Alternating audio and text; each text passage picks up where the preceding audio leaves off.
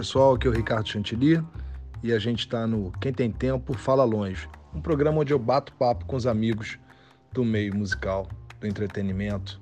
E hoje a gente tem prazer e a honra de conversar com o Pelé, com o mago dos shows internacionais no Brasil, Luiz Oscar Niemeyer. Aproveita aí. Você sabe que essa iniciativa aqui partiu da gente ficar em casa e deu pensar que eu tinha, eu tenho tantos amigos bacanas e relevantes para a cultura, para o show business brasileiro, e a gente vai ficar aí tanto tempo dentro de casa que eu falei, cara, vou trazer esses meus amigos para bater um papo, para descontraído, para a gente falar sobre o mercado, para a gente falar de futuro, do que está acontecendo no mundo, no Brasil.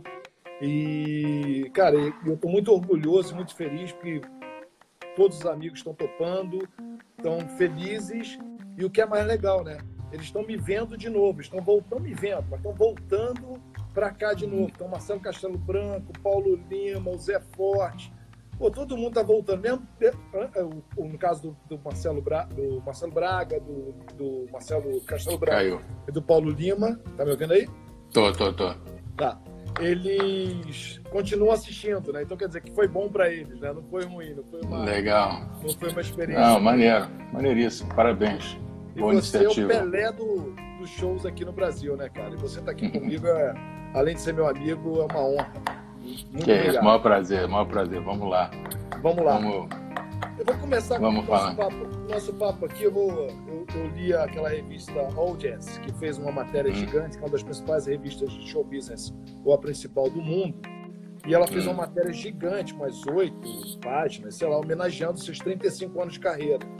Certo. E a última pergunta, uma das últimas perguntas, é que eu vou começar agora. Você disse que o seu eles perguntaram qual foi o maior evento que você já fez na vida. Você falou que o maior evento é a tua família. E eu fico com uma dica tua ah. Porque como é que realizando tanta coisa ainda dá tempo de curtir os filhos? Porque eu tô com esse problema, eu tenho um filho de três anos aqui que demanda pra caramba e eu tenho que trabalhar. É muito doido isso, né? De ser pai, de ter uma família ao mesmo tempo ser um executivo, né? Do teu tamanho. É, isso, enfim, eu nunca tive dificuldade para conciliar as coisas, não. Sinceramente, eu, eu, eu enfim, lógico, viajei muito, viajava muito, essa coisa toda. Quando os filhos são menores é mais fácil, porque é, menores assim, porque, enfim, a mãe, evidentemente, tem que ter uma pessoa em casa também para dar uma força, né? A mãe segura a onda e tal, mas enfim, eu, cara, eu, eu vi meus filhos crescerem e, e realmente consegui conciliar as coisas. Não é difícil, acho que é, obviamente que se você estiver na estrada o tempo inteiro é difícil, mas eu não ficava na estrada o tempo inteiro. Eu viajava muito para contratar artista, porque naquela época, quando eu comecei, não tinha negócio de. Eu comecei ainda na época do Telex, né, meu irmão? Não tinha nem fax ainda, né? Então não tinha jeito de pegar o avião, ir para lá, ia para Londres, ficava um mês, ia para Nova York, ficava um mês, ia para Los Angeles e tal, enfim, ficava nessa, nessa loucura todo ano, né, e tal, mas é, enfim, ficava quatro meses fora de casa, mas ficava oito meses em casa. No final, do, no final do ano, a contabilidade era mais ou menos essa, entendeu? Então, enfim, eu sempre consegui conciliar e, e é, enfim, meus filhos também sempre curtiram muito o que eu fazia, também sempre, enfim, deram maior, maior apoio, maior força. Minha mulher na época também. E, então, assim, dá para conciliar sim, é só, enfim, ter um pouco de, de jogo de é. cintura para a qualidade do tempo tem que ser maior do que a quantidade, né? Porque às vezes o cara tem muita quantidade e não tem uma qualidade, né? Então, Com certeza, é... eu, assim, é, eu investi muito nisso, eu, eu, eu sempre, eu, enfim, tive, tinha casa fora, sempre estava aqui para viajar, para ficar junto, entendeu? Trazer as pessoas para dentro de casa, eu sempre investi muito nisso, entendeu? E, e acho que foi um, um investimento muito, muito bem feito que está me dando retorno para boa até hoje. É o mais Com importante, né, certeza. né, cara? É. E você falou do Telex. Você foi um dos responsáveis hum. ou responsável pela contratação em 1985 do primeiro Rock em Rio, né?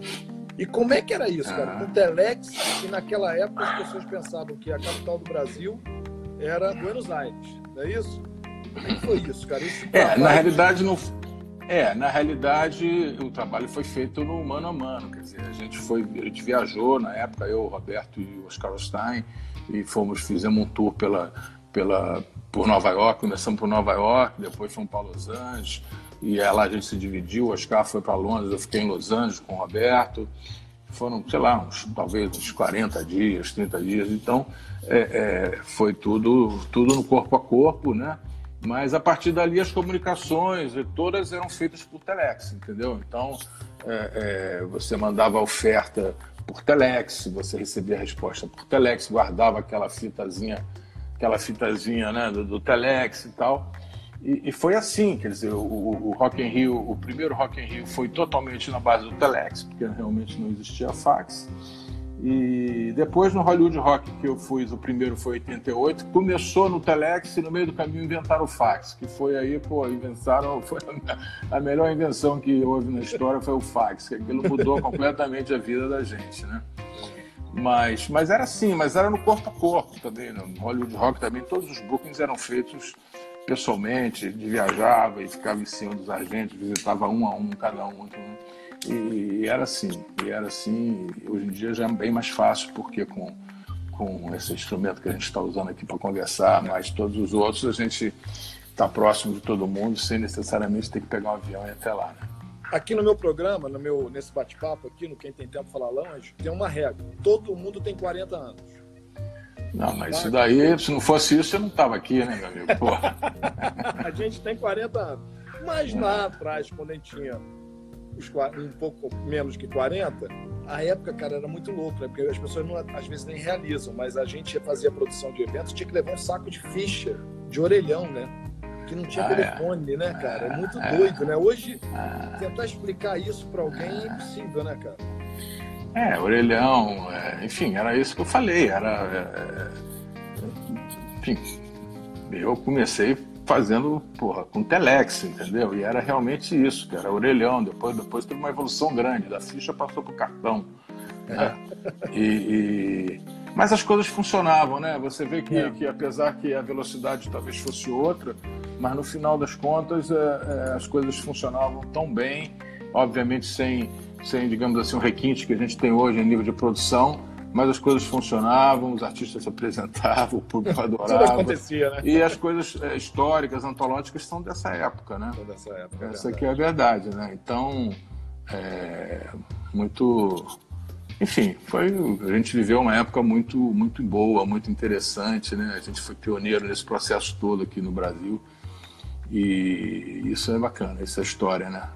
E no, no, no Hollywood Rock, no Hollywood Rock em 88, ele foi meio um divisor de águas. Primeiro, a grande divisão de águas foi o Rock in Rio, depois acho que o Hollywood Rock, onde você começa a fazer um festival no Brasil e você também teve a ideia de começar a trazer os outros é, os outros é, contratantes de outros países e começar a fazer uma turnê sul-americana. Foi isso? Que foi, foi mais fez, ou menos né? isso. Na realidade foi. É, na realidade, em 80 e, é, em 87, né? A gente, eu fui convidado, fui, fui convidado, fui chamado lá na Souza Cruz, na época o Abelardo Cid, que era o diretor da MPM, que era a maior agência de publicidade no Brasil, que tinha conta da, da Souza Cruz. A Belardo Cid era, pô, era, era, era o deus da publicidade, né? Nessa época tinha a maior conta da publicidade, que era, que era a Souza Cruz. Um belo dia o, o Abel me ligou e me chamou para almoçar. E a proposta era essa, era para que eles tinham já um projeto chamado Hollywood Rock, que era um projeto itinerante que faz que, pelas praias do Brasil, que eles faziam no verão e tal, e eles queriam internacionalizar o projeto. E na época o André Midani me deu, enfim, deu meu nome para o Abel e tal. E a partir dali, então, a gente montou esse projeto, que era basicamente, enfim, era um show de estádio, mas era um festival, porque a gente fazia no Rio, na Apoteose, em São Paulo, é, no Morumbi. Enfim, quatro dias e tal. Foi um puta sucesso e, e durou aí quase dez anos o festival. Só parou porque, porque o governo proibiu a, a propaganda de cigarro, patrocínio de, de, de marca de cigarro. Mas, é, enfim, o, o, Hollywood Rock, ele, enfim, de uma certa forma, ele deu seguimento a isso e abriu. E quando eu comecei a fazer o Hollywood Rock, o que aconteceu? O, o, os próprios agentes começaram a querer, pô, tem mais um show para fazer aí, essa coisa toda. E aí eu me aproximei do Daniel Greenberg, que é um promotor na Argentina, E a gente começou, então eu trazia para o Hollywood Rock, o Daniel pegava, levava para Buenos Aires, às vezes levava para Santiago, e a partir daí então a gente começou é, é, essa parceria aqui de, de, de, de bucar turnês juntos, de fazer tipo um consórcio na América do Sul para viabilizar. Mas tudo realmente começou com, com Hollywood Rock em, em, em 88, foi quando a gente começou a, é, a fazer isso. Era demais. Aí ele supriu mais ou menos a que o Rock in Rio parou, né? Demorou um tempo para voltar e o, Rock, o Hollywood Rock continuou trazendo todo mundo é, para o Brasil, né? Foi realmente é. o caminho, continuou o caminho do Rock in Rio. Vamos falar de Paul McCartney, né? Você bateu o recorde de 184 mil pagantes, é isso? É Guinness Book? É, é, é exatamente isso, sim senhor. Quantas vezes você trouxe esse cara para o Brasil? Eu trouxe, eu fiz 30 shows com Paul McCartney no total.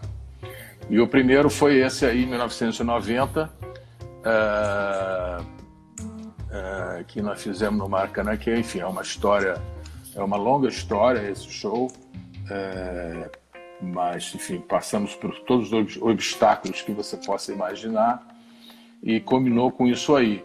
É, para você ter uma ideia, esse show foi um mês depois do, do, do, do plano Collor, né? quando na época o, o Collor fez aquele plano e, e ficou todo mundo com 50, 50 cruzeiros, não eram nem reais naquela época, eram cruzeiros, todo mundo sem dinheiro. E apesar disso, a gente conseguiu um mês depois entregar o show. Enfim, é uma história, é uma história longa. É, ela começou um belo dia, eu estava eu tava trabalhando e me toca o Jerry Stickles. Jerry Stickles é um, é um produtor que ficou muito meu amigo com ele. Na realidade, o Jerry Stickles, para você ter uma ideia da dimensão do Jerry Stickles, ele era o production manager do Jimi Hendrix. Ele começou trabalhando com Jimi Hendrix como Rose, depois virou o production manager do Jimi Hendrix ele foi o cara que, que pô, ele foi uma pessoa que reconheceu o corpo do Jimi Hendrix quando o Jimi Hendrix é, morreu. Depois ele se tornou o production manager do Queen.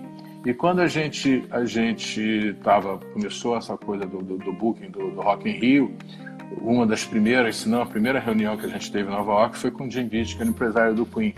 E o Jim Beach falou, falou, olha, tudo bem, tá, vou pensar, né, né, né, mas tem uma condição. Eu só vou considerar fazer esse festival se vocês contratarem o Jerry Stipples para ser o production manager do festival. E aí foi embora, tal, mandou uma garrafa de champanhe para a gente, mesmo direitinho e tal, e nós contratamos, fechamos com Roberto Medina fechou com, com, com, com o Jerry Stickles. E eu, e eu, enfim, e o Jerry Stickles veio trabalhar comigo. E eu fiquei muito amigo do Jerry Stickles. Ele veio para o Brasil, ficamos aqui dois, três meses e. Assim, que fizemos uma, uma amizade muito, muito sólida e uma parceria muito sólida. O tempo passou, ele se tornou o production manager do Paul McCartney. E um belo dia, estava no escritório, toca o telefone Pô, Oscar, pô, aqui, seguinte, pô, é, pô, Paul McCartney não fazia show há 10 anos, tinha, desde que ele tinha terminado o Wings, que ele não, não ia para a estrada, quer dizer, ele estava completamente fora. Ele falou, olha, nós estamos começando, eu fui contratado para ser o production manager do Paul, estamos começando a turnê agora amanhã aqui na Noruega, estou em Oslo tal, e daqui a três dias nós vamos fazer Estocolmo. Você, não, você tem interesse, você não quer vir aqui a Estocolmo ver o show, conversar com a gente sobre a possibilidade de fazer no Brasil? Eu falei, pô, é pra já, né? Agora, aí, né? Agora, aí, pô, não entendi, fiquei, porra, fiquei porra, fiquei louco, né? E que era uma coisa assim que nem passava pela minha cabeça, era uma coisa realmente intangível. E fui, fomos, eu e o Christian, né, para meu sócio, que era o dono da Muse, nessa época a gente, eu, tinha eu era sócio da Muse Niemeyer, que era uma sociedade minha com a, com a Muse Eventos, e, e aí fomos para Estocolmo, pô, no dia seguinte pegamos um avião, fomos para Estocolmo tal, chegamos lá, pô, já caí, já caí dentro da arena, pô, Paul McCartney passando, passando, passando som. Eu falo, meu Deus do céu, não estou acreditando que isso está acontecendo comigo, me beliscando para saber. Aí acabou a passagem do som, o cara falou, o Paul tá chamando, tá, pô, uma loucura, bicho. Aí fomos lá pro camarim, ficamos lá uma hora conversando com ele, com a Linda e tal. E, enfim, saímos de lá com o negócio fechado. Saímos de lá com o negócio fechado, isso foi mais ou menos, se eu não estou enganado, sei lá, em maio de, 2000, de 89, mais ou menos, maio e aí, é, é, enfim, voltamos para casa. Na época, aquilo ali era um, era um, era um projeto caro, uma coisa difícil e tal. E tava cata procurar patrocínio, uma dificuldade danada. Um belo dia, o, o a prefeitura perde para São Paulo a Fórmula 1. Sai no jornal, pô, todo mundo escolhendo o prefeito, né, com Marcelo Lencar, pô, é, perde para São Paulo e tal. E nós tínhamos feito, nós tínhamos fechado com o Pô de fazer quatro shows, eram dois no Rio dois em São Paulo. Aí eu consegui uma, uma, uma, uma audiência, né, uma reunião, uma audiência com o prefeito na época, e fui lá e vendi para ele o meu peixe, obviamente, disse, olha, Rio de Janeiro acabou de perder a Fórmula 1 para São Paulo, a gente tem a possibilidade de trazer pela primeira vez um Beatle para a América do Sul para fazer exclusivamente no Rio. E ele disse, pô, tá fechado, o projeto é esse aqui, Paul em Rio, nós vamos cancelar o show de São Paulo, vamos fazer só no Rio, Maracanã. Blá, blá. Aí a prefeitura entrou e disse, não, a gente vai te dar tudo que você precisa para fazer. E, e foi assim, quer dizer, então a gente conseguiu. Tiveram várias outras dificuldades depois do meio do caminho, principalmente na época do, quando teve o plano Collor, e que eu tive que reduzir custo, o próprio Paul concordou em reduzir custo, todo, todo mundo ajudou, entendeu? E, e, na semana do show aqui no Rio, não sei se você se lembra, se você já tinha nascido nessa época, ah, mas era. 40, era... Eu tenho 40 anos, mas lembro. É, então você já era nascido. Então, e aí, cara, foi uma semana de tempestade no Rio de Janeiro, chovia pra caralho. Ah, naquela época, a Praça da Bandeira, eh, você não, não, não, não conseguia, enchia, ficava dois metros de água, não conseguia passar, um inferno e tal. E depois daquela dificuldade toda, eu me lembro que o que o Barry Marshall, que era o tour director, me chamou lá no, no, no Rio Palace, estava hospedado lá. Né? O primeiro show era na quinta-feira e o segundo seria no sábado. Ele me chamou na quinta-feira, o dia que o show foi cancelado, e falou: Olha, cheguei lá no quarto dele, na suíte dele lá, ele abriu uma champanhe e tal. Falou: Ó, tô uma champanhe aqui, mas é o seguinte, eu te chamei aqui para te dizer que se continuar assim, domingo o Paul tá indo embora. Não tem jeito, nós vamos ter que ir embora. Se continuar assim, não, não, não, não tem como. Falei, pô, só que me faltava essa. Mas enfim, rolou. Aí, pô, no dia seguinte, pô, a, o, na sexta-feira, a gente foi pro Maracanã, abriu uma coletiva, o tempo, o tempo estava instável, chovia, parava, chovia, parava, chovia, parava, chovia, parava. Chegou uma hora que deu uma estiagem lá, o Pô tava fazendo, tava fazendo a coletiva, eu falei, cara, abre os portões, vamos nessa, vamos fazer um show. E, e, o cara quase me matou, falou, pô, você é um responsável, como é que você abre o portão sem falar comigo? Só te tem uma pessoa aqui dentro, pô, vai fazer o show com uma pessoa. Eu falei, não, cara, mas não vai, não vai, não vai acontecer isso não, pô, aqui, vamos nessa, tá?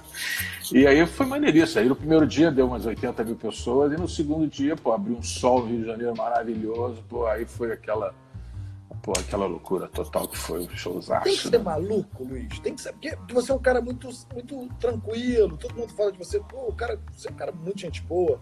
Todo mundo sabe, mas. E você é um cara muito tranquilo. Mas, cara, tem que ser meio maluco, né? Pra fazer um negócio desse, né? Porque a gente que trabalha ah. com show, a gente tem que ter uma calma. Na verdade, no meio do caos, né? É, eu tive um site uma vez assim, é, de que eu falei, é, eu acho que realmente eu não bato muito bem, não. Que foi quando, que foi quando eu estava fazendo eu estava fazendo eu fiz os Rolling Stones na praia de Copacabana né? Que foi também um negócio assim é, é, totalmente fora da curva até porque foi um show de graça né assim fizemos aquele show do Rolling Stones de graça na praia de Copacabana e hoje quando penso que eu fiz aquilo eu falo gente como é que eu fiz aquilo até hoje não, não, eu não consigo entender como é que a conta fechou mas o fato é que eu, eu, a gente fechou, eu fechei o, os Stones para fazer na praia tal. E. E. E. Eu tô perdendo aqui o raciocínio. E falou que você é, é maluco, né? Que você fez o É, não. E aí, logo em seguida, logo em seguida, o pessoal do YouTube me procurou dizendo que queria fazer o YouTube também, não sei o quê, se não dá para fazer no mesmo dia. Eu falei, não, vocês estão loucos, vocês nem pensar e tal, não sei o quê. Não, mas o YouTube é o Brasil e é para fazer nesse fim de semana e tal. Eu falei, como é que eu vou fazer isso, cara? Como é que eu vou fazer isso? Não tem condição e tal. Aí eu falei, gente, é o seguinte, ou a gente faz, ou se a gente não fizer, alguém vai fazer entendeu? Então é melhor a gente fazer porque a gente mantém o controle da situação e vamos com tudo. E aí foi isso que aconteceu. Aí a gente fez, fez aí eu direcionei o show do YouTube para São Paulo. Eu falei, não, beleza, então nós vamos fazer, vamos fazer no sábado os Rolling Stones E vamos fazer na segunda, a gente folga o domingo, segunda e terça a gente faz o YouTube no Morumbi. A gente folga domingo é foda. É, eu nessa época eu dividia, nessa época eu dividia o, o, o escritório com a Paula Lavigne, eu alugava lá um pedaço do escritório dela aqui na Gávea, e a gente trabalhava numa sala assim, uma sala assim de, sei lá, de 4 por 5, muito mais do que isso, eu tinha uma sala para mim, tinha uma outra sala, enfim, um espaço super e dali a gente fez, fez isso. E no dia, eu sempre, eu sempre muito confiante, né? Sempre muito, muito seguro do que eu estava fazendo, ah, porra e tal. E, mas aí, cara, eu vou te falar, no dia do show, lá na Praia de Copacabana, que eu entrei, subi lá naquele palco lá, sei lá, é uma, sei lá, umas seis horas da tarde, assim, antes de entrar o, que abriu o Afro Reggae, né? Nós fizemos, nós fizemos o Afro Reggae, o, o Titãs e depois os Stones. E quando eu entrei, eu fui, chegou uma hora que eu fui lá dar uma última olhada, subir no palco e tal. Quando eu cheguei lá, meu irmão, que eu vi aquele mar de gente, eu falei, cara, eu realmente sou maluco. Cheguei a essa conclusão, não, não é possível que eu tô fazendo uma porra dessa, entendeu? E, mas enfim, mas é isso aí. A gente na vida tem que ser ousado, principalmente nesse, nesse negócio, né, cara? Porque é isso, enfim, é isso. E graças a Deus, pô, foi um puta sucesso, deu tudo certo. Foi um marco na minha carreira, foi um marco pro Rio de Janeiro, foi um marco na carreira dos Rolling Stones. E que bom que eu tive esse desprendimento de, de assumir esse risco e fazer o negócio. Muito legal. E, e, e você está falando aí, você, as loucuras de, de ser um, um, promotor desse tamanho, né? Porque você tem plano colo, você tem até hoje as variações é, do dólar, as variações de política brasileira, né? Tudo isso. Você, o cara, o cara para ser empresário no Brasil, ele tem que ser realmente um louco, né? Na boa, tem que ser um louco porque se você botar no papel, bota as, as probabilidades, não dá. Já tem o problema das pessoas não terem tanto dinheiro e tal. E como é que é isso? E também as carteiradas, né? Os políticos, os, os sabe com quem está falando, essa coisa toda. Todo mundo querendo atrapalhar a produção de um espetáculo. É isso. É muito difícil, né, cara? É, cara, mas assim. É... É... Cada um. Cada um tem o. sabe o tamanho da encrenca que se mete, né? Eu acho assim, é... eu tenho um irmão que é, que é neurocirurgião, né? E às vezes a gente sai para jantar e ele fala para mim assim, ele fala, Pô, amanhã de manhã, 8 horas da manhã, porra, tenho uma, uma cirurgia que, pô, vou tirar um tumor de não sei o que. Eu falo, pô, esse cara é louco, bicho. Esse cara é um louco. Então, o que a gente faz, cara? Assim, tem, lógico, tem, tem o, o nosso grau de risco, mas eu acho que toda atividade tem um pouco disso, entendeu? Lógico, né? dá com a multidão, a gente tem que ter habilidade para, sabe, para negociar com todo mundo e tal. Mas, enfim, é tem uma que eu vou tá te lembrar sangue, também. tá no sangue, não adianta, tá no é, sangue. Não tem como, né? É, é, eu brinco assim, tá vendo? Se a gente tivesse estudado, né? A gente não estudou É. tá É, tá no sangue, a gente, enfim, faz, eu, pelo menos no meu caso, eu não consigo me imaginar fazendo outra coisa. É, desde que, enfim, comecei minha carreira logo, entrei por esse, por esse caminho e graças a Deus deu tudo certo. E acho bacana. Hoje, pô, a gente olha para trás assim, olha, você vê a quantidade de produtor de eventos, de produtor cultural, de cursos, de escolas. É, né, a gente fazendo esse live aqui, o interesse que isso gera nas pessoas, né, a quantidade de pessoas que emprega e tal. Enfim, cara, é maneiro. Eu, eu acho que a gente, enfim, atua num setor é, bem muito interessante, num setor que é solidário. Você vê agora no meio dessa cagada toda que a gente está vivendo, estão os artistas aí fazendo, fazendo live, fazendo, fazendo festival de graça, arrecadando dinheiro, fazendo doação. Então, cara, assim, a gente é, tem que ter muito orgulho de estar nesse setor que a gente está e estar liderando esse processo. Enfim, cada um de nós na sua, na sua, na sua dimensão, na sua área, né? Em 2013, vou te lembrar uma, você vai lembrar também. Você fazendo o Circuito Banco do Brasil, Belo Horizonte, Red Hot Chili Peppers, não é isso? E É, abertura o Rapa. E aí tem o É. negócio das, da- das manifestações puta contra. Você lembra disso, cara? Que Porra, quase morri. Foi, quase que foi morri. o show que o Falcão chegou e o resto da banda não chegou. É, eu me lembro. Trocaram quatro músicas só. É? É. Que loucura, que pressão, É. que desespero. Por quê? Esse Porque dia, os pô, eu quase, quase morri esse dia, quase caras- tive não, um os troço. caras não é passar. coisa, eu fiquei louco. disso? Eu me lembro, os caras invadiram a pista, queimaram o pneu e ninguém passava, tinha que vir para um caminho alternativo. E aí acabou que o Rapa, cada um vinha num carro, e aí é. o, Falcão chegou, os outros não. não, não aí os o, outros o não chegavam. saíram correndo do carro, conseguiram chegar. Ah, é. mundo, aí Eu me lembro, a gente foi de carro lá embaixo pegar uns caras, o cara saiu do carro foi andando a pé. Andando, exatamente. É, não, tem pô, muitas histórias assim, muitas situações de, de, de estresse e tal, mas no final, pô, a gente toma uma cervejinha depois, dá, dá risada aqui como a gente está, né? Desde que ninguém se machuque, o resto a gente é. resolve. É, exatamente. Em 93, você dá uma mudança na tua vida, 93, não estou enganado, e deixa de ser dono da tua empresa, ou seja, o cara que decide totalmente né, tudo, prejuízo, lucro, o que for, e vai virar executivo de gravadora, vira presidente da BMG. Como é que é isso na vida de um cara que está acostumado a ser dono e vira um funcionário, lógico, um presidente, um executivo, mas tem que né, mandar relatório para Miami, para Londres e tal. Como é que foi essa mudança na tua vida, cara? Você cara, deixa eu te falar, essa mudança na minha vida, naquele momento, aconteceu na hora certa, entendeu? É, a gente vinha de, de, de anos colo, né? Isso foi 93. É. É, é, momentos a gente teve algumas dificuldades. Eu tive uma turnê com o Paul Simon que não foi bem. Eu tive uma turnê com o Elton John que o cara cancelou. Tinha uns 100 mil ingressos vendidos, ele cancelou três dias antes e tal e um momento de dificuldade de negócios e tal. E aí eu recebi uma proposta da, da, da, da, da BMG na época.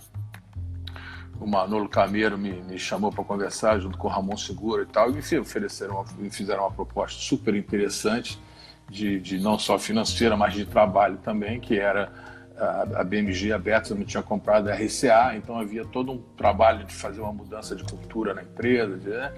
E eu achei aquilo um negócio super interessante. E na realidade, eu fui convidado para ser o presidente da empresa, eu tinha autonomia para fazer, enfim, para fazer o meu trabalho, óbvio, coisas acima de um determinado valor eu tinha que aprovar lá fora. Mas eu fui muito feliz, cara. Eu adorei trabalhar na BMG. Fiquei lá 12 anos quase. Fiz muitos amigos. Foi muito legal, entendeu? E, e, e de uma certa forma eu continuei, porque as pessoas que, que, trabalhavam comigo na época, o Paulo Rosa, o Dourado, eles continuaram fazendo Hollywood Rock, eu continuei participando daquilo com eles e, e ajudando e aconselhando aqui, aqui e ali. E foi um período realmente, pô, muito maneiro, porque eu queria também, assim, na minha formação profissional, achei que era uma oportunidade de eu conhecer um outro lado, entendeu? De conhecer o lado da indústria, de desenvolvimento de novos artistas, enfim, e, e, valeu muito a pena, valeu muito a pena. Eu, eu, eu lamentei no final, obviamente, porque a indústria entrou num, num, num, declínio danado com o negócio, quando surgiu a coisa da internet, a pirataria, essa coisa toda. Então a, indústria teve um período muito, muito ruim. Os meus últimos três anos, basicamente, a gente ficava. É, enfim, tinha que ficar demitindo gente, você não via mais muita perspectiva de futuro. Então aquilo tudo enfim, foi desanimando e realmente eu comecei, falei, pô, gente, vou voltar pro meu pro meu pro meu ninho, lugar onde eu domino e tal. E foi o que eu fiz, quer dizer, tive houve a fusão da Sony com a, com a BMG naquele momento, 2004, foi o momento exato para mim para mim sair e pô, foi ótimo. Eu fiz a Plan News que menos de um ano depois eu já estava fazendo jornalista na Praia de Copacabana. É. Então assim, foi um período assim muito interessante na minha, na minha carreira, que eu aprendi muito e que eu curti muito, principalmente, me diverti muito, foi muito bom, muito bom. E você lançou muitos artistas ali, Pato Fu, eu lembro, que era o Maurício Valadares, trabalhava contigo, fazendo as coisas. Maurício Valadares, é, Maurício Valadares é, fazia o selo né? Plug. É, exatamente. Selo Plug. Exatamente, é. muita coisa nova vocês lançaram, né, cara? Foi muito bacana. Ah. E você também tem uma área que muita, poucas pessoas sabem, né? Quem, só quem trabalha no meio, mas você foi empresário também. Você viveu. Foi. Você foi empresário do Lulu, Cidade Negra, Armandinho também acho que foi teu, não é isso? Que é meu artista aí. É, os, os, artistas com quem eu mais, digamos assim, que eu trabalhei mais tempo, que tive assim um trabalho mais é, é, consistente, mais. Lulu Santos e a Simone, né? Eu trabalhei, eu trabalhei bastante tempo com os dois, com o Lulu Santos e com a Simone. E aí, quando eu fui para a BMG, eu tive que parar, obviamente. Depois, quando eu eu trabalhei com o Lulu de 88 com a Simone também, de 88 a, a 90, até, até eu ir para que foi 93. Mas também empresariei uma época de Javan, é, enfim, outros artistas que eu trabalhei com vários, com a Marina, com Geraldinho Azevedo, Elba Ramalho, mas os artistas assim que a gente teve um envolvimento maior realmente foi, foi o, o Lulu e, e a Simone. Também é foi super divertido. De você estar tá acostumado a viver o evento, o show, né? Que aí você tem aquele hum. contato com o artista ali no máximo uma semana, né? E você viver o dia a dia do artista. Porque quando a gente é empresário, a gente vive o dia a dia, cuidado com a esposa, com o marido, o problema com o imposto de renda, o problema do filho, né, as coisas todas. A gente vive uma vida ali paralela. É, é punk, né? As pessoas não têm ideia, é meio psicólogo, é meio tudo. Como é que é esse outro lado? Como é que foi para você? Cara, para mim foi muito, foi muito é, naquele momento foi muito interessante porque é, a gente tinha o Hollywood Rock, que era um evento que acontecia é, no início, né? A gente tinha o Hollywood Rock que acontecia todo ano em janeiro, né? E tinha um ou outro show que acontecia durante o ano. Então, o trabalho de empresariamento preenchia, entendeu? A nossa, a nossa agenda, ele gerava um, um faturamento para mim, para a empresa, enfim, mensal, diário e tal. Então, e realmente, eu viajei, viajava o Brasil inteiro com o Lulu, em tudo que é show, em quase todos os shows. E, e com a Simone também e tal. Então dava para conciliar. Naquela época a gente tinha uma equipe bem interessante, pessoas que cuidavam de cada um, cuidava de um artista e tal. Então é, é, é, dava, a gente conciliava bem, a gente tinha uma paciência danada, as coisas aconteciam dentro do, do dentro do danado é, é, entendeu? A gente deu resultado legal. Acho que ambos ficaram muito felizes em terem trabalhado com a gente e tal. Depois quando eu voltei em, em 90 e em 2000 e 2005, né, que eu, que eu, quando eu saí da BMG, que eu fiz a Plan Music, eu até a gente tentou retomar com o Lulu, com outros artistas, mas aí já não já não estava mais no, no, no, não era mais o momento. E logo eu me envolvi com esse show dos Rolling Stones, com o show do YouTube, e aí, cara, não deu para conciliar. Realmente ali não deu para conciliar. Eu estava começando uma nova empresa com dois projetos megas, entendeu? Que é. tinham que dar certo. Eu não podia não tinha como desviar a atenção um minuto daquilo ali que eu estava fazendo. E aí, enfim, aí a coisa não andou e eu também. É, uma turnê grande, uma turnê como essa, demora mais ou menos quanto tempo de pré-produção? Um ano, mais ou menos? Um YouTube, um Stones, um Paul Não, não, não necessariamente. Pode ser feito em menos. Quer dizer, na realidade, é, a gente, na realidade é, recebe tudo pronto, né? Vem tudo pronto de fora. O que a gente tem que organizar aqui, dentro, aqui no Brasil, é, enfim, primeiro são as datas dos estádios e todo o projeto de, de, de, de, de divulgação, de venda de ingressos, de, de promoção, patrocínio. de venda de patrocínio, essa coisa toda. O ideal é você ter um negócio fechado com, sei lá, um ano, oito meses no máximo de antecedência para você ter tempo né, de vender os patrocínios, de, de sair à venda, de fazer um trabalho de promoção bem feito. Né? Mas, por exemplo, quando eu comecei a fazer o Paul McCartney novamente, a partir de 2010, quem trabalha comigo se lembra disso muito bem. Ele, ele confirmava o show dois meses, oito semanas antes do show, ele dizia, agora vai. E a gente saía igual um maluco. Mas, assim, é um, um, artista que, entendeu? Você conseguia vender o patrocínio em 48 horas, abria a venda, vendia tudo em outras 48 horas. Então dá certo. Mas é, era outro fortes componente aí, fortes emoções, exatamente, fortes emoções, entendeu? Mas. É... Você agora já se acostumou, você está trabalhando com a Time for Fun, você já se acostumou a morar em São Paulo? Como é que é morar Não, eu não moro em São Paulo, moro no Rio, eu moro no Rio, eu moro no Rio, eu vou a São volta. Paulo. É, semanalmente eu vou a São Paulo, geralmente vou na terça-feira, volto na quinta, mas eu durmo duas noites fora de casa só por semana, não é de todo ruim. É uma merda, mas não é de todo ruim. É... Brigar com a gente. Não, não, é uma merda pelo desconforto. Você não está é. em casa, não é por causa de São Paulo, é porque eu moro no Rio. Então minha casa é aqui, minha cama é aqui, meu travesseiro, meu filho, enfim, as coisas, essas coisas íntimas que a gente né, gosta, né? Uma vez eu, eu até falei aqui num, num papo aqui, eu falei que uma vez eu vi uma entrevista do Bon Jovi, acho que foi com o Marcelo Castelo Branco e eu achei uma, ah. o, na, na Showbiz, acho que foi no Hollywood Rock, quando ele veio para um Hollywood Rock, eu acho. Né? O, John Bo, o Bon Jovi veio ah. né, pro Hollywood. E ele, aí o cara perguntou assim: qual a melhor coisa de fazer, fazer turnê? Você vai para Austrália, Brasil? Eu, dei uma travada. Peraí, que deu uma travadinha. Tá. Deu uma travada geral. Agora voltamos. É, e o Bon Jovi falou assim, eu, eu achei ele, porra, é, tá. o que, que você acha a melhor parte da, da, da turnê? Você vai para Austrália, vai para Europa, vai para o Brasil? Qual, é, qual a coisa, a parte que você mais gosta de fazer na, na turnê? Aí ele falou, adoro dormir. Aí eu falei, pô, que babaca, o cara vai para a Austrália, para a Europa, eu moleque, né, garoto, né? Ah, pô, depois de um tempo de estrada com J Quest, eu falei, nossa, a melhor coisa de uma turnê dormir mesmo, é o hotel. É, porque você não sabe muito bem onde é que você está, né, cara? No fundo, você quando começa a viajar muito, você já você só quer estar em casa, chegar em casa, né? Porque é, é tudo igual, então você imagina esses caras ficam viajando um ano inteiro longe de casa, mudando de país e tal, e na realidade o cara só vê hotel. Não, é. não, não, curte nada. No fundo, tudo bem, curte o show, porque eles adoram fazer o que é. fazem. Mas fora isso, é, é, é, o desconforto de estar na estrada, né? Porque, querendo ou não, depois de um tempo, é um desconforto, né? É, tá muito ruim. E o Lola Palusa? Tá confirmado para dezembro? Foi tranquilo mudar todos? Lola Palusa. Não, tranquilo não. É... Conseguiu todo mundo para dezembro. Tamo, tamo, é, tá, os principais, os principais estão confirmados, os três headlines principais estão confirmados, a gente está agora, enfim, ajeitando todo o resto, mas enfim, eu diria para você que 90% do festival se mantém, pode ter uma outra, uma outra substituição em função da, em função da data, mas, mas em linhas gerais é isso aí que vai acontecer. Nós vamos nós vamos, acredito, sei lá, talvez mais umas duas semanas aí anunciar um novo lineup, mas mais importante é que os três headliners estão confirmadíssimos. Né? Travis Scott, Guns N' Roses e, e The Strokes.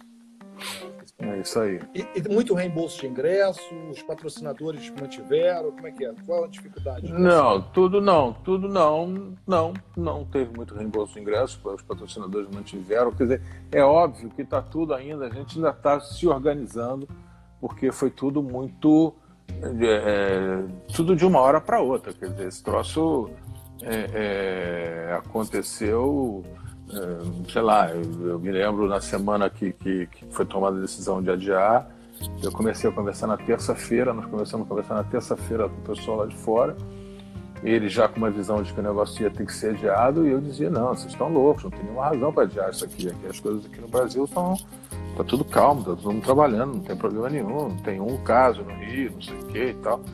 E e aí no, foi numa terça-feira, na quarta-feira de novo, continua aquela pressão. Eu falei, peraí, gente, mas vocês estão loucos, pô, então vamos fazer o um negócio, peraí, tudo bem, tem um problema. Aqui tem, no Brasil inteiro tem 15 casos do troço.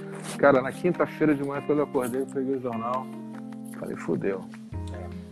Aí fudeu. Rápido, né? E aí a gente teve que, sei lá, em 24 horas renegociar isso tudo. Então, então obviamente que agora a gente está ainda ainda ajeitando as coisas, mas é, enfim, não é fácil. Mas vai dar tudo certo, vai, o principal está tudo confirmado. E, Você acha? E agora que... não é só isso, né? Todos os shows estão cancelados. É, esse, esse troço é, realmente para a gente é um, é um, um para nossa indústria é um, é um, é um baque, né? Querendo ou não, é complicado demais, né? É, muita gente com. Hoje eu estava conversando com o Binho, que é produtor, né, e tal. E eles estão fazendo uma campanha, ele quer me apresentar a campanha para ver se a gente ajuda e tal, né, dar voz a essa campanha.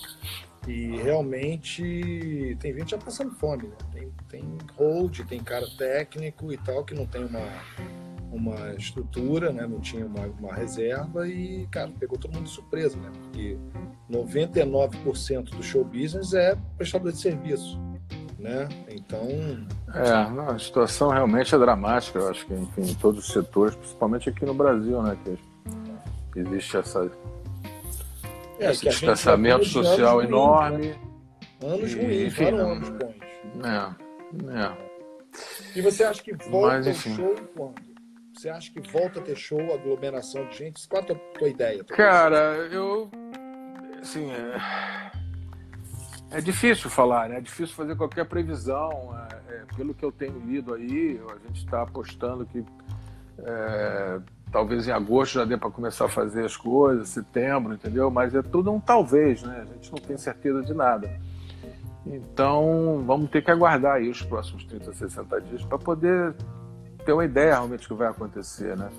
Se a coisa no Brasil vai piorar, se vai estabilizar. É, é, é muito difícil fazer qualquer prognóstico, né?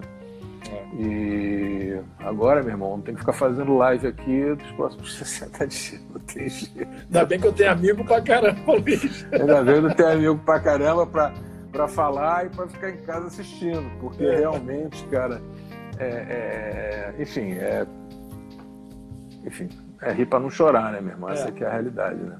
É, é muito, é muito, eu... muito duro. É muito duro mesmo, é muito duro. A gente ainda tem estrutura e tal, a gente consegue segurar, mas muita gente aí tá no, é. tá no osso, né, cara? E mudando aqui um pouquinho de assunto. Uma, sabe que você conhece o Rossi, lá do Olímpia, do Espaço das Américas? Claro, adoro o Rossi. Figuraça, amo o Rossi. Adoro, adoro o Rossi. Tem pessoas que eu adoro. O Rossi é uma dessas pessoas que eu, é. eu amo o Rossi. Eu também, eu também amo o Rossi, cara. Adoro. Uma boa ideia, sabia? Eu chamar o Rossi. Adoro. Pô, chama o Rossi. O Rossi é um vai espetáculo, ser... cara. Cara, vai ser uma loucura isso Adoro o Rossi. É. o Rossi é uma figura, gente. Você não tem ideia. É muito legal, muito é. legal.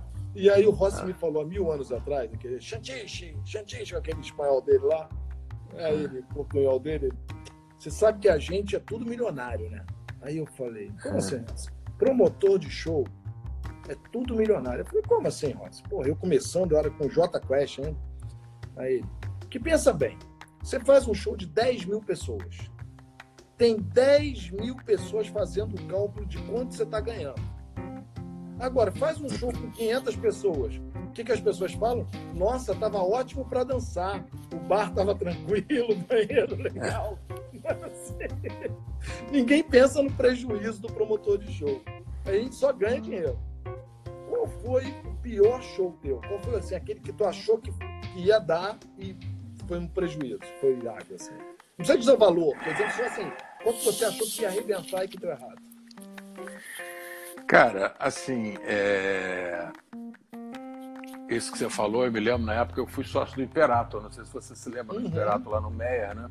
Pô, no a gente começo, pegou 94, aquele, a, a, gente pegou aquele cinema lá e fizemos uma reforma é. que na época custou 4 milhões de dólares aproximadamente. Foi uma loucura que a gente fez lá e transformamos aquilo numa puta casa de espetáculo maneiríssima e tal. E eu me lembro que era isso, né? A gente tinha. As pessoas só vão no show. Então, assim, show do Roberto Carlos, show da Marisa Monte, show da Maria Bethânia, casa lotada, a gente dizia, porra, tá arrebentando. é, porque você não esteve aqui na semana passada. Não vou dizer o nome do artista que estava se apresentando, mas, pô, para cada Roberto Carlos, a gente tem três semanas aqui, de quatro é. de, de osso duro de roer, né? É verdade. Mas, é eu não quero falar qual foi o show para não fazer uma delicadeza com o artista, né, pô? Mas obviamente que, que, que, enfim, obviamente esse negócio é um negócio que a gente ganha, a gente perde. E já tive realmente de sabores aqui, mas o importante é que o saldo é positivo. Isso aqui, é. isso aqui é o mais importante, pô, senão eu não estava aqui eu agora. Fiz, eu, fiz, eu fiz uma Macy Gray, que eu tinha o um patrocínio da Vivo, né? Aí eu aprendi que 100, era um valor que eu não vou lembrar agora, mas vamos lá, 100 mil dólares de custo e eu tinha 100 mil dólares de patrocínio. Eu falei, pô, não tem como perder, né? Só que eu esqueci que os 100 mil dólares de custo né, tinha mais a parte nacional toda e os 100 mil dólares de entrada tinha comissão da agência, imposto, não sei o que. Não chegou no final, eu e o Pita, que era o meu sócio, a gente já perdeu uma grana que foi tudo vazio e você achava o seguinte, né? Pô, Macy Gray não tem como dar errado. Deu, meu amigo. Perdemos uma grana. Cara, eu fiz, eu vou te falar. Eu fiz, você lembra aquele show do Paul Simon em Nova York? Ele fez no Central Park em Nova York? Uhum. Há muitos anos, isso, em 1990. Você Imperato. eu acho. Foi no Imperato? Imperato. Isso, eu fui nesse É, show. eu... Pois é, no, no Imperato foi um espetáculo, é. mas os outros não foram. Em Salvador também foi um espetáculo, mas a gente quando fechou aquele show, eu, a minha expectativa é, porra, entendeu? Eu me lembro que eu fui na TV Globo e, e a TV Globo tava, tava lançando a Globosat. E eu fechei com o Boni da, da transmissão ao vivo, que, que, era a inauguração da Globosat. Globosat entrando no, no, no, no, no mercado e, e e eu fiquei amarradão, falei, pô, agora então nós vamos arrebentar. E a TV Globo, pô, era Jornal Nacional e Jornal Hoje e tal, e dando a maior força na promoção. Pô, meu irmão, é. tirando o show do Imperato de Salvador, puta merda, foi muito ruim. Essas coisas que acontecem, a gente nem é. sempre acerta, não dá para acertar todas também, né? É. E, e quando o show vai bem em São Paulo, aí não dá dinheiro, não tem como. É. São Paulo é que. E vem cá, nosso Fluminense, o Lolo, o Lawrence, falou o seguinte: ó, pode ah. falar com o Luiz que ele vai ser o próximo presidente, que ele está organizando tudo. Nosso, nosso flusão aqui, ó. Pensei que ele fosse meu amigo, pô. E aí, tu tem, tu tem o objetivo de pegar um cargo lá no Fluminense, ajudar? Tá louco, nem pensar. Não, eu sou tricolor. Eu sou torcedor, meu irmão. Eu gosto de ir ao show, gosto de ir ao Maracanã, gosto de ver na TV. Agora, eu não tenho nenhuma relação com, com o clube. Até fui sócio do Fluminense quando era garoto, fiz natação lá e tal. Joguei tênis lá. Mas não, eu, não. Meu negócio, é, meu negócio é fazer show, ir ao Maracanã, ver o futebol. O fica querendo curtir. levar É, o Lula é um bom elemento. O Lula, é um bom elemento. Daqui a 10 anos. Tá é, é, ele.